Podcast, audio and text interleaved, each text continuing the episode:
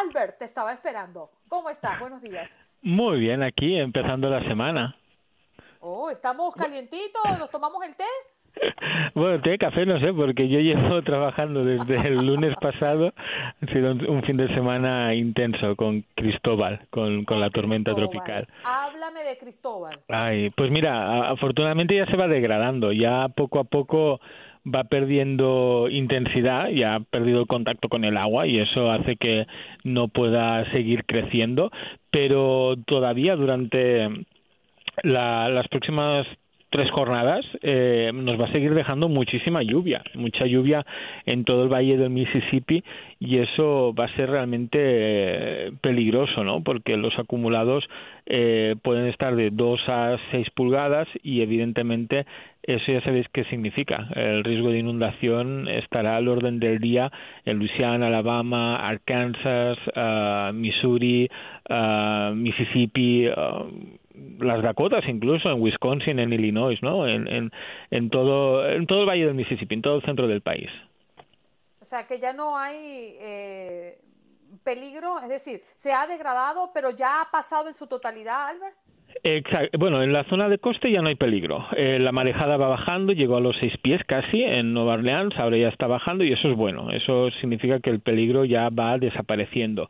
Pero todavía habrá el riesgo de inundaciones ahora. Con las lluvias que seguirán cayendo en el norte del país, el riesgo de inundación estará allí. Y eso es una de las cosas que uno tiene que recordar, ¿no? Aunque ya sea una depresión, ¿no? Y, no amenace, ¿no? De forma directa la costa, eh, porque ya ha tocado tierra, ahora el problema será en forma de lluvias, eh, en forma de lluvias que eh, pensad que caen sobre un, sitios donde ya ha llovido muchísimo. Y eso siempre genera más problemas todavía porque si el suelo está saturado no puede absorber esa agua y, y evidentemente eso podrá ser peligroso eh, podrá ser bastante peligroso para las zonas cercanas al río Mississippi además por ejemplo el río Mississippi lleva lleno desde hace meses eh, eh, y eso genera más problemas, ¿no? Si el río ya está crecido en muchos puntos, eh, puede pues fácilmente desbordarse. Por eso el, peligro de, las inundaciones repentinas. Albert, bueno, como ya sabemos, muchas personas comienzan durante estas semanas a reincorporarse a sus trabajos, a abandonar las casas y ya pues estar un poco más atento de lo que ocurre en el exterior. Comencemos con Miami. ¿Qué nos depara este día? Pues mira, Miami ambiente húmedo, seguimos con la humedad de tropical, ¿no? De, alguna manera es la, la humedad que, que sigue mandando hacia el centro del país Cristóbal y eso es lo que llega a Miami. Por eso la en toda, de hecho no solo a Miami en Georgia en las Carolinas todos los que están hoy por ejemplo levantándose y están sintiendo no un ambiente pesado con mucha humedad eso es Cristóbal de alguna manera. Es esa humedad tropical que seguirá subiendo por todo el valle del Mississippi y, y la costa este no y es lo que nos favorecerá las lluvias. Lo bueno es que en la Florida mm, habrá muy poca lluvia. Eh, esa es la parte positiva Bien. Ahora, si subimos un poco más, ¿qué pasa en, en las Carolinas? O si quieres, nos vamos a Texas. Sí, sí, subimos hacia el área triestatal. Allí veremos cómo suben las temperaturas durante la semana. Así que ambiente agradable, cálido, pero eh, con esas lluvias que llegarían a partir del miércoles, jueves, viernes. Ya para el final de semana, lo que quede de Cristóbal se, se une a un frente frío. Y eso favorecerá más lluvia. De hecho, son las mismas, es el mismo frente que produjo las tormentas eh, este fin de semana en la zona de Colorado, en Wyoming, en Nebraska, en el, oeste del país, va viajando poco a poco hacia el este y se unirá a la humedad, eh, o se le sumará, mejor dicho, la humedad de Cristóbal y eso favorecerá más lluvia todavía para el área triestatal, pero para el final de semana. Así que tenemos tres días todavía antes de que empiecen esos aguaceros. Háblame un poquito de este sistema del cual han hablado mucho para el área de Los Ángeles o California. Eh, hablan de muchos vientos, ¿no? El viento sí, eh, el, viento y bajada de las temperaturas, de hecho, también. En, en las montañas eh, ha refrescado estos días. El, las tormentas fueron muy activas, especialmente en Colorado, en toda esa zona de montaña, pero lo que ha favorecido para la zona montañosa de California, en la zona de montaña de Nevada, de Utah, ha sido una bajada en las temperaturas y eso sí que se siente. Eh, hace más fresquito en toda esa zona y de hecho hoy hay ah, un aviso por helada en, en, zonas de montaña. Estamos hablando en cotas altas, ¿eh? pero bueno, en mes de junio es poco habitual tener avisos por helada. En, en, en, esta época, ¿no? A, los primeros días del mes de julio, pero sí, eh, hará frío, hará frío en, en toda en toda esa región. Oye, Albert, ha sido un carrusel, ¿no? California, estos días. Sí, y queda, si quieres, para rizar el rizo, el, el calor. El calor en, en Arizona, en Nuevo México y también Colorado está favoreciendo que las temperaturas sean altísimas, ambiente seco, y eso eleva considerablemente el riesgo de incendio. Así que también tenemos riesgo de incendio para para el, oeste. Así que un poquito de todo, para todos los gustos. Que la gente elija, a ver qué, le apetece hoy. Así es. Álvaro, un abrazo. Hasta mañana. Feliz día en Despierta América. Igualmente, esta mañana. Bye, bye. ¡Ay, qué rico! Tomarse en la mañana un cafecito calientico. Buenos días, América.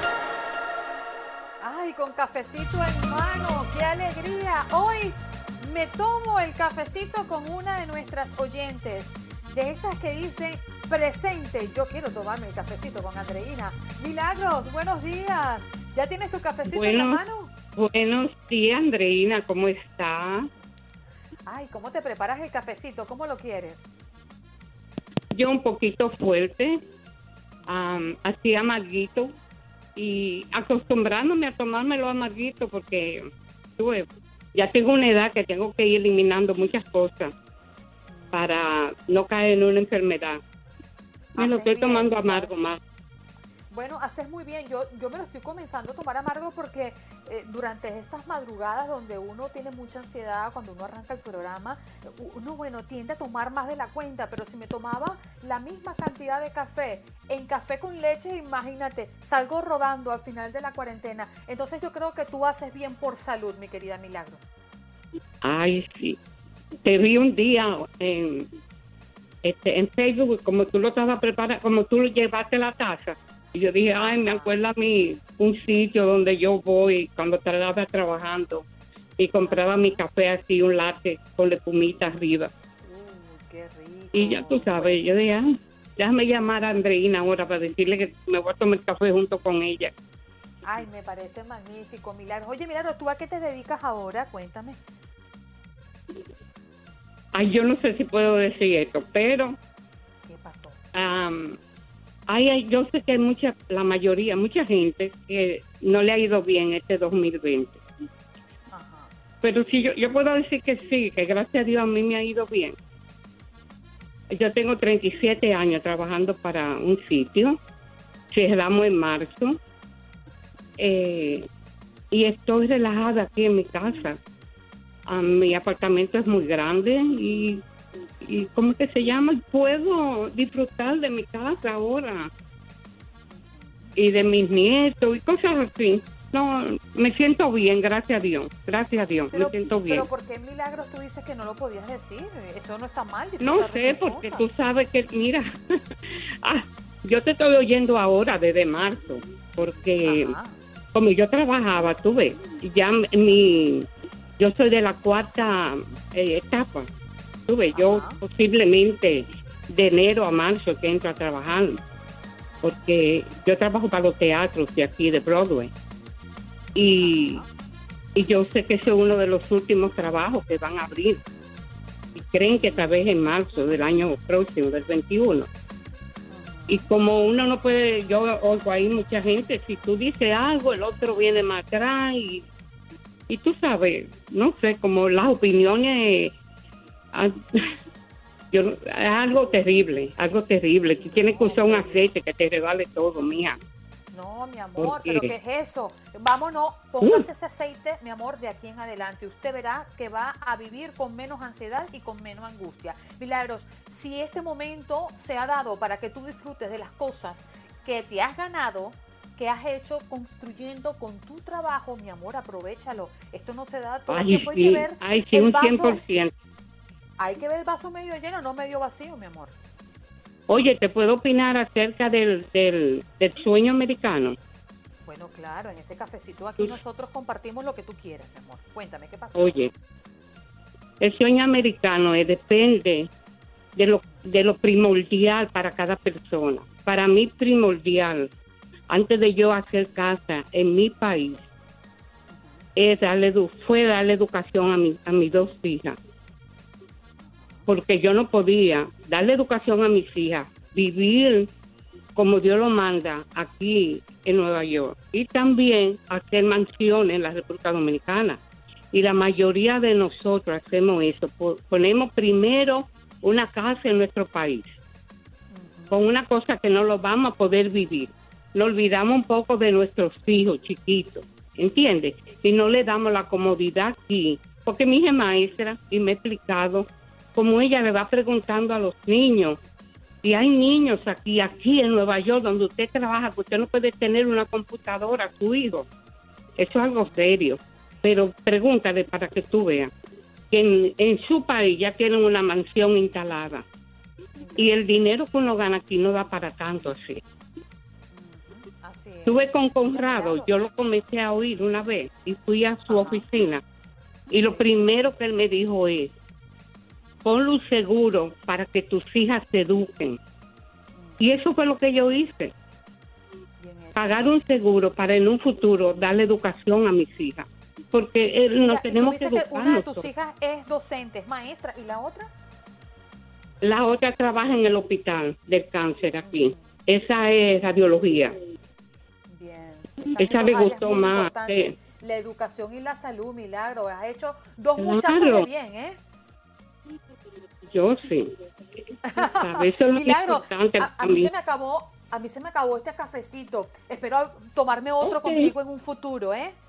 Ok, está bien. Muchas gracias por escucharme. Muchas gracias, Milagro. Qué linda. Gracias por tomarte el cafecito conmigo. Ay, qué rico. Tomarse en la mañana un cafecito calientico. Buenos días, América. Qué rico es tomarse un cafecito y conocer a nuestra audiencia más cerquita, ¿verdad? Así, hablar de los hijos, de las cosas que nos aquejan. E, me, sorprendió Milagros cuando decía, es que no sé si decide esto, es que ella ha disfrutado su encierro. ¿Y por qué no decirlo? Vámonos. Jorge Hernández, periodista de Univisión 23 Miami, ya está listo para contarnos qué pasa en el sur de la Florida. Jorge, ¿cómo estás? Feliz inicio de semana. Amiga, Andreina, ¿cómo estás? Ya que te tomaste el café, nos podemos tomar entonces un chocolatito caliente, ¿no? Venga, claro, estoy feliz con eso. y rico suena esta hora de este lunes. Lunes de mucha emoción aquí en el condado Miami-Dade. Ya sabes lo que está pasando, ¿no? ¿Qué está pasando? La reapertura de negocios. Muchos negocios entran en la fase 2 de reapertura de la economía en la Florida, que como tú sabes, habían ya entrado en la fase 2 en, en 62 condados, pero no en Miami-Dade Broward, que resultó ser el epicentro de la pandemia de coronavirus aquí en nuestro estado, pero hoy finalmente reabren muchos de los negocios de Miami-Dade, entre ellos gimnasios, salones de masajes, de tatuajes, salones de banquetes, los campamentos de verano, Andreina, que tanto esperaban ansiosamente los padres de familia, porque muchos de ellos van a trabajar no tenían dónde dejar a sus hijos. Ya los campamentos reabren a partir de hoy, lunes 8 de julio, de junio. También reabren los lugares donde hacen deporte los jóvenes, los parques para perros, los cines, las boleras, instalaciones de atracciones y casinos. Todos estos negocios que habían sido considerados no esenciales abren con nuevas restricciones y respetando obviamente lo que se llama la nueva normalidad en nuestra área. Jorge, tú que has estado prácticamente activo eh, en tu lugar de trabajo durante estos meses, eh, ¿cómo has visto la reapertura? ¿Tú ves que la gente está feliz de volver a sus lugares de trabajo? ¿Las calles eh, se han visto ahora con mucha más fluidez en, en las colas de auto? Háblame un poquito de tu experiencia, Jorge. Bueno, lo que te puedo decir, por ejemplo, aquí en Univisión, en el centro de noticias donde nosotros trabajamos en Doral, llamado Newsport, aquí todavía continúa la gente trabajando remotamente, o sea, desde casa. Yo creo que más o menos hay un 80% de los empleados que normalmente laboran, porque eso siempre está lleno aquí el primero y segundo piso. Muchos de ellos siguen trabajando desde casa. Estamos respetando muy seriamente lo que es esta pandemia y tenemos que protegernos, obviamente, para que no se sigan subiendo los casos. Ya vimos que durante este miércoles, jueves y viernes los casos en, en, en la Florida se dispararon, hubo 1.400 el miércoles, 1.200 el jueves y eso es precisamente lo que estábamos tratando de evitar. Yo estoy siguiendo la pandemia muy cautelosamente, tengo en casa un niño asmático, he tenido que tomar precauciones extra. Lo que he visto en la calle, ayer precisamente salí al centro comercial Breco, la gente sí está tomando en serio lo de las máscaras y no sobre todo eso, los negocios están practicando este distanciamiento social, las nuevas reglas. Tú sabes que les han, les han permitido a muchos de ellos expandirse en la parte de afuera de los restaurantes, como vimos, por ejemplo, en Ocean Drive, aquí en Miami Beach, para los que han venido de visitar los restaurantes, cerraron la calle de Ocean Drive y pusieron mesas en las calles. Esto es para que haya más distanciamiento social, pero que a la, misma manera puedan atender más mesas al mismo tiempo. Ayer me pasó igual, cuando fui a comer, tenían varias mesas dentro del mall, justo enfrente donde queda un cine, porque el cine estaba cerrado. Afortunadamente ya estos cines abren a partir del día de hoy. Pero he, he visto que las personas están siguiendo poco a poco este distanciamiento social, algo que no vi en el condado Palm Beach, que tuvo también hace dos semanas de visita, donde las calles estaban repletas, la gente estaba muy pegada juntos unos con otros y sobre todo en las playas también se veían las aglomeraciones bastante. Sí, un sitio además de, de, de, muchos turismo y playa. Jorge, gracias por estar con nosotros. Mañana nos reencontramos, ¿eh? Bueno, nos vamos de inmediato con nuestro próximo invitado. Tiene que ver también con el tema que tenemos puesto en la mesa. Eh, ¿Usted considera que el sueño americano existe a propósito de la historia de Jeff Bezos, que ya la hemos dado seguimiento durante el programa del día de hoy? Ahora conversamos con Carlos García. Él es consultor financiero y presidente de Finavits. Y es que exitoso emprendedor mexicano nos cuenta la clave de su éxito tras una carrera en Wall Street y una salida exitosa de su anterior empresa, pues Carlos García vio la oportunidad de hacer que los servicios financieros de calidad sean más accesibles para aquellos que más lo necesitan. Carlos, muy buenos días, gracias por estar en Buenos Días América. Buenos días, muchas gracias por la invitación, encantado de estar aquí. Bueno, queremos iniciar, ya le hemos dado una pequeña introducción a nuestros oyentes de tu historia, pero mm, ¿cómo partiste e, este sueño acá en los Estados Unidos? Bueno, yo, yo, me, yo, me, yo nací, me crié en, el, en la frontera en, en, Ciudad Juárez, México, en El Paso, Texas. Y a los 18 años tuve la oportunidad de ir a estudiar a la universidad en Boston, a MIT y yo creo que eso fue una de las primeras cosas que cambió un poquito mi vida eh, en tener la oportunidad de, irme lejos de la familia, pero con una beca, poder ir a estudiar allá. Estudié ingeniería eléctrica y de ahí seguí mi carrera en el mundo de finanzas, quedándome primero a trabajar acá en Nueva York. Carlos, buenos días. Los saluda Juan Carlos Aguiar. Estados Unidos innegablemente es un país de soñadores, es un país construido por inmigrantes y a algunos se les facilita más que a otros conquistar ese sueño, eh, quizás tener la casa, tener su empresa, tener trabajos donde les paguen bien. Desde Finavit, ¿qué hacen ustedes para que estas personas puedan acercarse un poco más a alcanzar ese sueño americano? Pues sí, mira, yo cuando me gradué me vine, estuve trabajando en el mundo institucional de finanzas y tuve la oportunidad de, pues, de trabajar con, con bancos grandes. Me di cuenta que el, el, mundo de servicios financieros es un mundo donde si tú tienes dinero, pues tienes acceso a servicios de alta calidad. Eh, pero muchas veces cuando los bancos te ven como un cliente pequeño, no te dan el servicio, pues el, el servicio que es el más apropiado para ti, de más alta calidad. Y ahí surgió la, inquietud, ¿no? En el 2015 comencé FinHabits con esta idea de que debemos de, de poder tener acceso todos los trabajadores a un servicio financiero de alta calidad. Eh, no importa eh, nuestro nivel de ingresos, nuestra educación, y así este servicio también tiene que ayudarte a entender cómo funciona el mundo de finanzas. Y así em, empecé FinHabits con esa inquietud y con el uso de la tecnología y mi experiencia que tenía en el mundo de finanzas, eh, pensé que era una buena oportunidad y ya llevamos pues un, un, buen rato creciendo y nos ha ido muy bien. La verdad que estamos muy contentos. Nuestra misión es ayudarte a generar mejores hábitos financieros. Y los hábitos financieros no se generan de un día para otro. Entonces, el, lo importante aquí es que con un servicio que te ayude a constantemente aprender un hábito nuevo día a día, así es como podemos ser mejores en nuestras vidas financieras y ser independientes de, pues de, nuestra vida financiera. Esta es nuestra misión. Mm.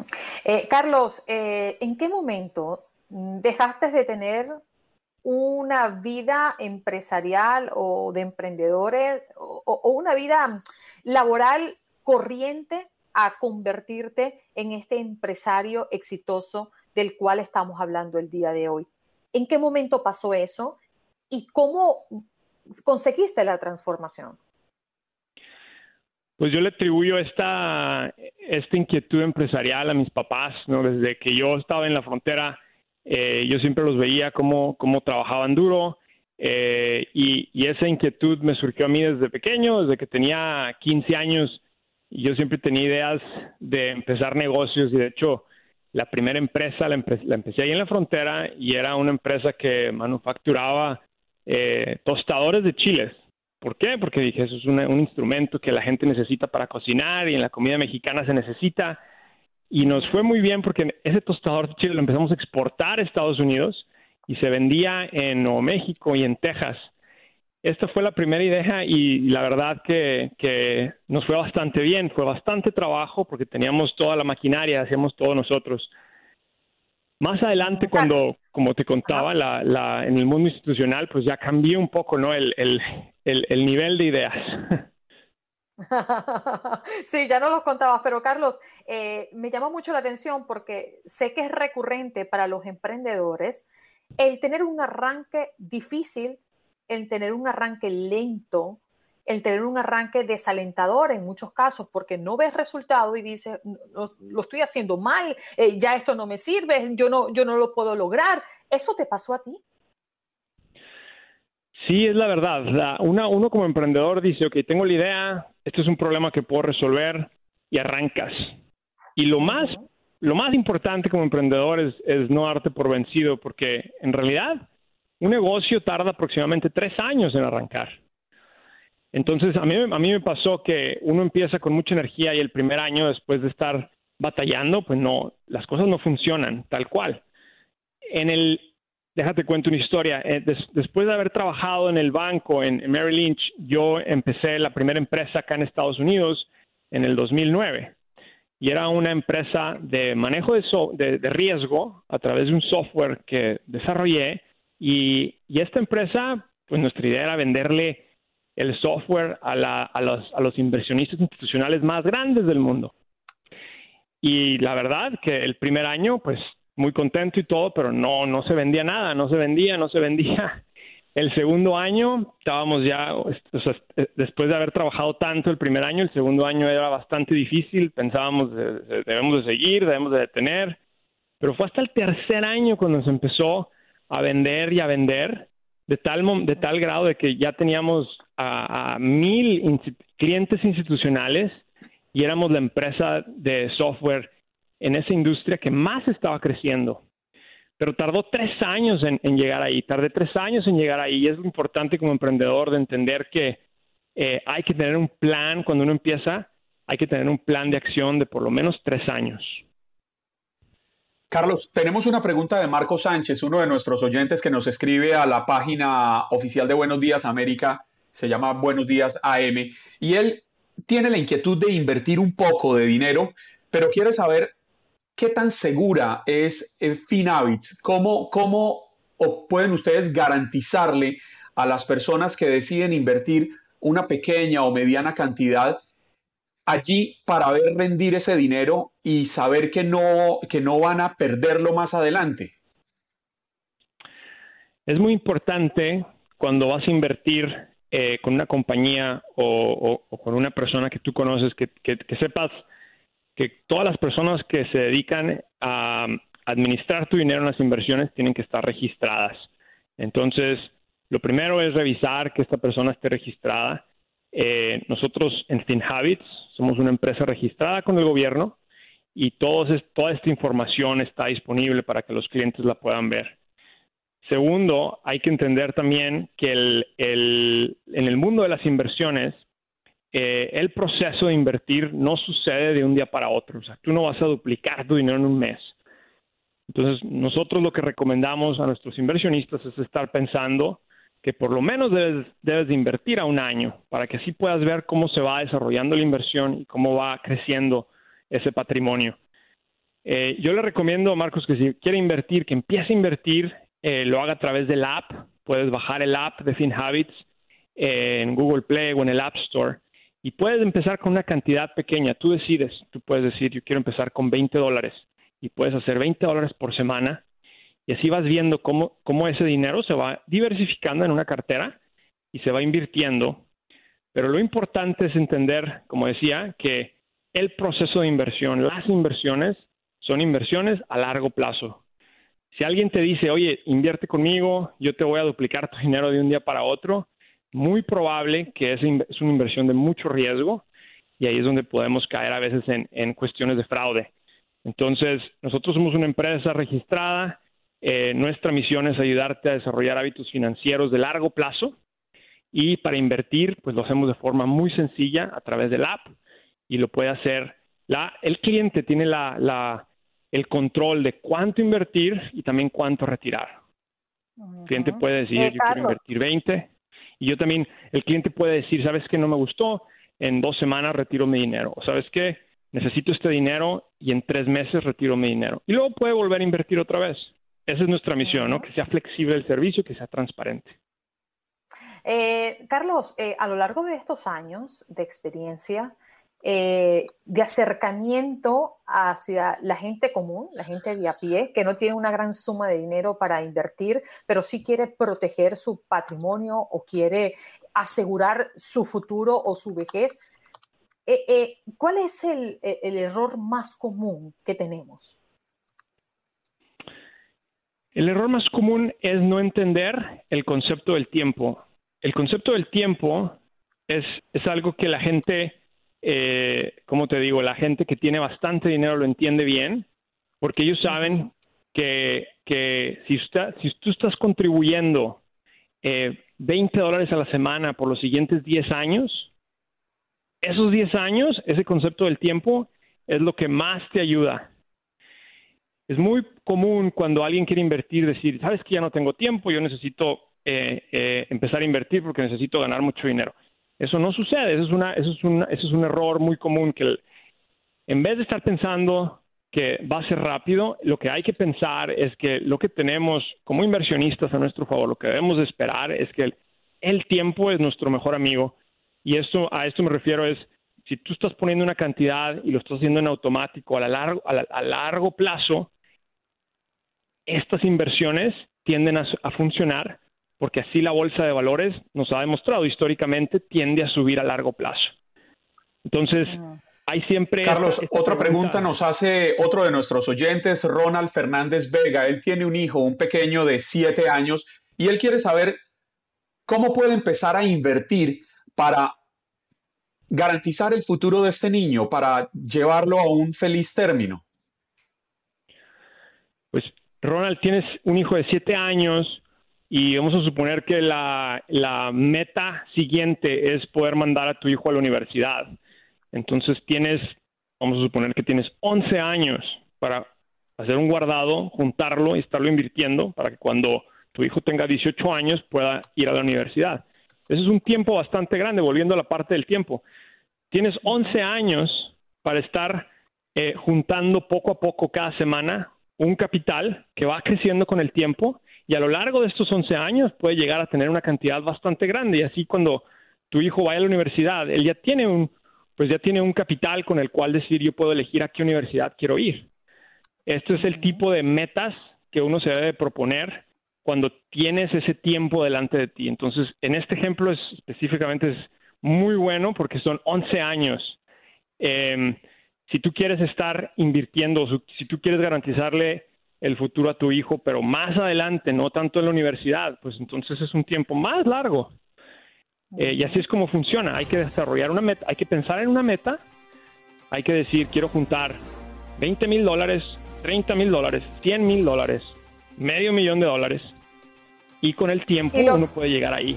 Lo que entendemos como clave, Carlos, eh, pues es que la inmediatez no es amigo de los inversionistas o del buen resultado, ¿no? Gracias por estar con nosotros. ¿Dónde podemos ubicarte, Carlos? ¿O ¿Cómo podemos acceder a tu empresa? Pueden escuchar, eh, nos pueden escuchar también en YouTube, tenemos nuestro canal de FinHabits y tenemos también el, en el app de FinHabits y también tenemos un podcast de hábitos financieros en Spotify. Bien, muchas gracias FinHabits. Así se llama Carlos García, consultor financiero y presidente de FinHabits. Ya regresamos. Juan Carlos, tenemos información internacional. ¿Qué está pasando fuera de nuestras fronteras? ¿Qué está pasando fuera de nuestras fronteras? Pues le tengo una noticia a usted que le gusta tanto viajar, Andreina. Si tenía pensado ir al Reino Unido por estos días, se le puede complicar un poco. Imagínese que a partir de hoy se inicia una cuarentena de 14 días a todos los viajeros que lleguen eh, de cualquier país al Reino Unido, a Inglaterra. Y escuchen esto que es muy importante, quienes quebranten esta medida se enfrentarán a multas de hasta 1.100 euros. Esto es algo así como 1.250 dólares estadounidenses. La medida comienza a regir a partir de hoy, lunes 8 de junio, y lo que busca es mitigar la propagación del coronavirus ahora que el pico de la pandemia ha pasado, que ha disminuido y que el número de personas fallecidas diarias es menor, este, llegó al número menor desde que empezó el confinamiento. Esta medida eh, aplica para todas las personas que ingresen al país por tren, por avión, por ferry y les obliga a dar la dirección exacta de los lugares donde van a estar auto aislados. Además de Inglaterra, se incluye Irlanda del Norte y Escocia, donde también habrá eh, multas y sanciones para quienes la violen.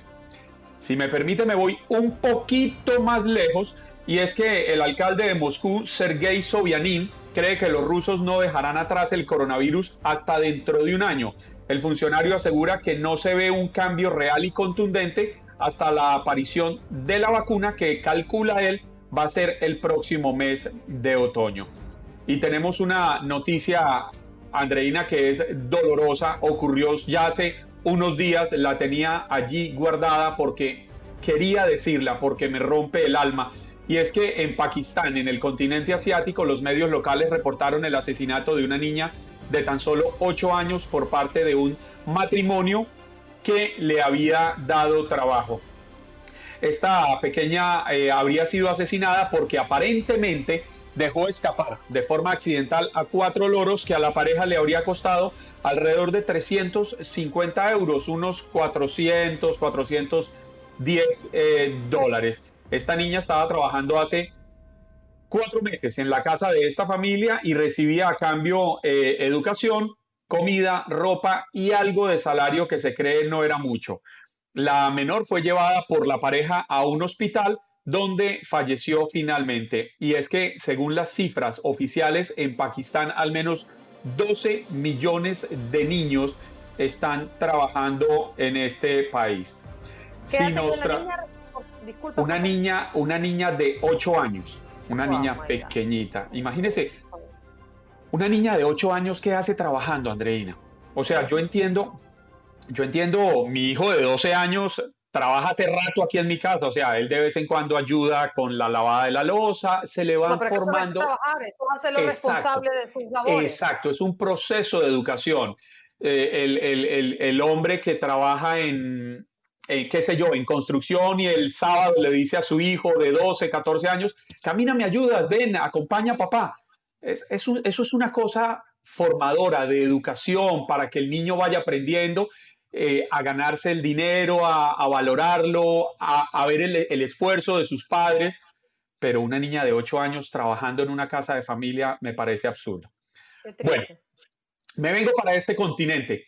En Sudamérica, la Corte Suprema de Colombia abrió una nueva investigación contra Álvaro Uribe Vélez por interceptaciones ilegales realizadas por militares en Colombia. Según las informaciones que han trascendido, las personas espiadas no solo serían políticos opositores, periodistas, defensores de derechos humanos, sino también eh, reconocidos abogados que habrían sido espiados por inteligencia militar. Incluso entre los espiados habría un asesor cercano al actual presidente Iván Duque, que paradójicamente pertenece al partido político del propio expresidente Álvaro Uribe Vélez. Esta investigación, vale la pena aclarar, se encuentra en fase de indagación y no es la primera vez que el hoy senador Álvaro Uribe se encuentra en los estrados judiciales mientras es investigado. Ya ha tenido varios procesos.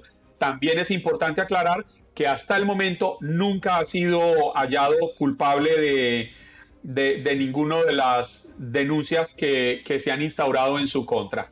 Siguiendo en Sudamérica, eh, ayer domingo se registraron fuertísimas marchas.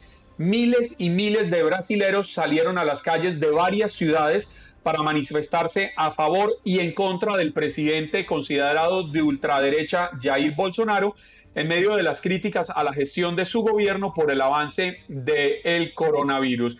Y es que este país suramericano, Andreina, lamentablemente hay que informar que ya ocupa el segundo lugar en número de contagiados, seguido, siguiendo a Estados Unidos. Mientras Estados Unidos tiene 1.942.363 casos confirmados de contagio de coronavirus, lo sigue Brasil con 691.758 contagios y se encuentra también en el tercer lugar de personas fallecidas. El primero es Estados Unidos con 110.514 muertes.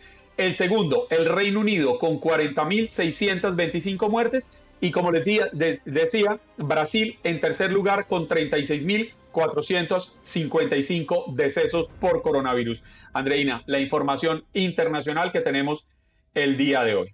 Bueno, y vamos a avanzar eh, en nuestra conversación, en este caso con la congresista Verónica Escobar, que representa el Distrito 16 del Congreso de Texas en El Paso. Asumió el cargo el 3 de enero del 2019 como miembro de la Cámara de Representantes de los Estados Unidos, después de hacer historia como la primera mujer elegida para este puesto y la primera de dos latinas de Texas en servir en el Congreso. Como tercera generación del Paso, la congresista Escobar ha dedicado el trabajo de su vida a mejorar la vida de los habitantes del Paso. Qué orgullo tenerte aquí. Muy buenos días, Verónica. Gracias por estar en Buenos Días, América. Muy buenos días. Es un placer estar con ustedes. Bueno, espero haber hecho una muy buena introducción y que la gente entienda lo que has trabajado por tu comunidad. ¿Cuál es la primera satisfacción o qué es lo que más te llena al trabajar en este son? Para mí, yo tengo tanto orgullo ser de la frontera de los Estados Unidos y México y ya por muchos años hemos tenido políticos que, que hablan mal de la frontera, pero nadie más que Donald Trump. Y este es un momento tan difícil para, para nuestra comunidad, con todo lo que pasó con los inmigrantes de Centroamérica, con, con el ataque en El Paso el año pasado, um, pero ahorita también con la pandemia para las familias latinas que, que están sufriendo uh, tanto durante esta crisis, pero es un gran orgullo poder ser la voz para la comunidad, la voz para mi área en la frontera y para poder decirle al país que, que la frontera es algo que debemos de celebrar. Verónica, la frontera ha estado en la mesa, en la discusión a lo largo del gobierno del presidente Donald Trump por el famoso muro que él ofreció y prometió construir. Eh, lo ha podido cumplir en parte, en parte no, por las diferencias que ha tenido con eh, sus opositores. ¿Qué tanto este muro divide a los habitantes de esa frontera? ¿Hay polémica entre ustedes? Aquí en la frontera, en, El Paso y Ciudad Juárez, nosotros sabemos que el muro es, es no es algo que, que nos puede dividir. Somos una comunidad, una región, pero sí, obviamente es algo que nos duele mucho porque lo que nos dice es que el, el presidente y que mucha gente en nuestro país todavía no entiende qué tan importante es esta área para, para los dos países. Pero lo que ha pasado bajo Donald Trump es que tenemos un presidente que no tiene compasión, que no tiene uh, no que, que, nos quiere dividir, nos quiere separar. Y el muro es un símbolo de para para nosotros de odio y del racismo. Y por eso tengo tan tanto orgullo en el modo que mi comunidad y también la comunidad de Ciudad Juárez, Chihuahua, que nosotros seguimos juntos, unidos como una comunidad, porque verdaderamente somos una región con familia y, y, compartimos familia, trabajo, historia, etcétera, y nada puede cambiar eso. Mm, congresista, la mayoría de los oyentes que han llamado cuando hemos puesto en la mesa este tema del muro y de la propuesta que Donald Trump tiene desde que comenzó a hacer campaña para su primera elección como presidente, coinciden en que la elaboración del muro, para los que están de acuerdo, quiero decir, eh, es parte de un proyecto para evitar la inmigración ilegal y cualquier cantidad también de muertos por querer cruzar a este país en una línea tan delicada como la frontera. ¿Qué tiene usted que decirle a estas personas que piensan que el muro sí es positivo para evitar eh, el ingreso de personas ilegales a este país? Pues primeramente no tenemos, no, es imposible tener un muro en cada mía de la frontera, es imposible. Y entonces lo que hacemos con poner un muro en unas áreas es mover la, la línea migratoria a lugares más peligrosos y por eso tenemos más muertes. Pero también la gente que nunca ha visitado la frontera, eh, lo que necesitan entender es que el muro no está en, el, en la mera línea de la frontera. El muro está en, en, unos, lugares mi, uh, mías fuera de la frontera. Entonces, la gente que está ah, cruzando ya está, ya después de que crucen la frontera, ya están en los Estados Unidos y ya, ya están bajo las leyes de los Estados Unidos y pueden pedir uh, protecciones de asilo. Entonces, el muro no está parando a la gente, no está cambiando a, a la a, inmigración, solamente es un símbolo, un, uno que no está trabajando y no, que no tiene éxito. Si queremos nosotros resolver todo lo que está pasando en Centroamérica, tenemos que trabajar juntos para ayudarles a, las familias de Centroamérica, porque es, es, es parte de lo que nosotros como Estados Unidos debemos de hacer. Pero en vez de eso tenemos un presidente que nos dice que un muro va a resolver todo y no está resolviendo nada. Congresista, ya empiezan a escucharse los apoyos hacia un lado y hacia el otro. Usted apoya al, ex vicepresidente Joe Biden en su aspiración presidencial. ¿Qué podemos decirle a los inmigrantes que vienen clamando por una reforma migratoria en Estados Unidos hace tanto tiempo? Tuvimos ocho años al presidente Barack Obama, pero no hubo reforma migratoria. De esos ocho años, su primer gobierno con un Congreso demócrata a favor y no se pusieron de acuerdo, no la sacaron adelante pero hoy sí le exigen a Donald Trump que saque una reforma migratoria y pareciera que no se ponen de acuerdo. Es cierto, es, es, tema complicada, es algo muy difícil porque hay mucha gente en los Estados Unidos que no quiere resolver uh, todo esto de, inmigración. Hay mucha gente que dice, sí, ya el sistema está quebrado, pero no queremos darle a, la gente que está aquí, que ya tiene mucho tiempo, no les queremos dar oportunidad de ser ciudadanos. En mi opinión, yo creo que ya la gente está harta, que ya quieren resolver todo esto, pero necesitamos tomar control no solamente de la Casa Blanca, pero también del Senado y tenemos que mantener nuestro control como demócratas uh, del Congreso, porque el único modo que vamos a hacer los cambios es tener, ah, poder tener control de, de, cada área del gobierno para, para poder hacer, tener este movimiento.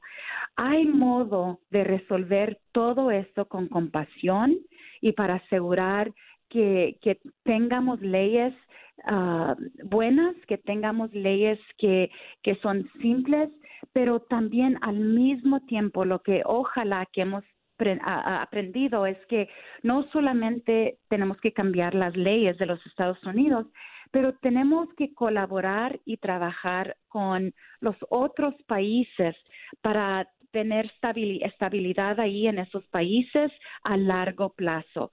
Necesitamos un gran plan y por eso estoy apoyando al vicepresidente Joe Biden, porque es un hombre, es un candidato, es un líder que conoce los problemas y, él sabe qué es lo que tenemos que hacer para resolverlos y él es un hombre que habla con las comunidades, las comunidades como la mía, aquí en El Paso, Texas, en la frontera, con comunidades latinas, con, con, comunidades uh, en todo el país. Necesitamos alguien que sepa cómo movernos adelante. Congresista, me llamó la atención unas declaraciones que dio Joe Biden en una entrevista a otro medio que no fue este, donde afirmaba que si las personas están dudando entre Trump y él, entonces no son negros. ¿Qué quiso decir él con esta frase?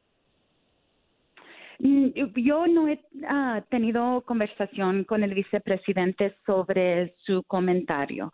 Lo único que yo puedo decir es que este momento para muchos de nosotros, incluso para mí, es un momento como que estamos en una em-, emergencia.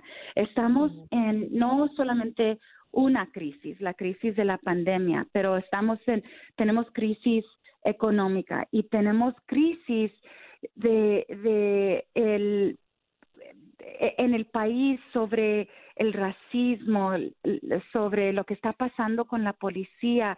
Necesitamos algo, yo como votante me siento uh, siento una desesperación, ¿verdad? Para cambio, para que tengamos un cambio, pero un cambio con compasión. Y a veces yo creo uh, yo y, mucha gente, incluso a lo mejor el vicepresidente, con, con estar tan frustrados, decimos cosas que a veces pensamos, ah, pues, ¿por qué dije eso? Pero no puedo hablar por él porque no he platicado con él sobre ese comentario. Congresista, rápidamente, ¿quién es Joe Biden? ¿Qué cualidades humanas tiene para que quienes no están convencidos decidan inclinar su voto hacia él?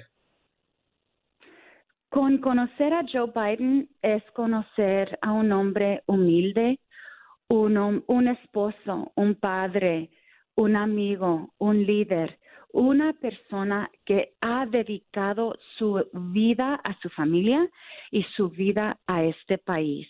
Es alguien que pone el país adelante de, de la necesidad que él tiene.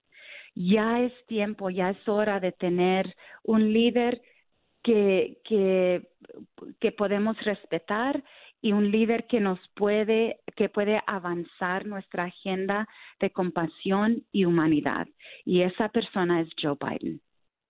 Mm. Congresista, eh, además usted ha dado unas declaraciones bastante contundentes en, en, los últimos días por la aglomeración, por las manifestaciones en El Paso, específicamente a propósito de la muerte de George Floyd, y ha recomendado a los habitantes ir a hacerse la prueba del COVID por el temor de que se propague eh, el COVID-19 en la zona. ¿Qué resultados ha tenido todo esto y cuál es eh, su recomendación ante este, e, estas manifestaciones que se están dando de calle, aunque han bajado bastante.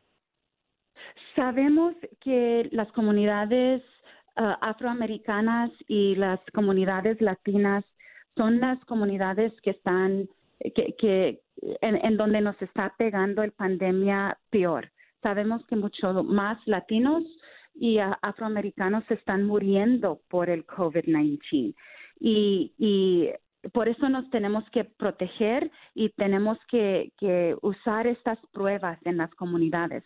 Nosotros en el Congreso trabajamos duro, los demócratas, para ah, tener pruebas gratis en cada comunidad, para que cada persona, inmigrante o no, se, se pueda ah, tomar la prueba para saber si tiene el COVID-19 o no, el coronavirus Y en El Paso, por ejemplo, tuvimos los grupos que, que estuvieron protestando. Es importante después de cinco o siete días ir a tomar una prueba porque tenemos en nuestras comunidades familias que viven juntas, tenemos jóvenes que viven con con abuelos y abuelitas. Nos tenemos que proteger. Y congresista, una de las cosas que más me llamó la atención esas manifestaciones, mujeres llevando a niños pequeñitos de 2, 3 y 4 años a aglomerarse con tantas personas. Gracias, le damos las gracias por estar en Buenos Días América. El tiempo se nos ha agotado, discúlpenos. Gracias a ustedes. Un abrazo. Bueno, fue un placer conversar con la congresista por el Distrito 16 de Texas, Verónica Escobar, acá en Buenos Días América. Ya regresamos.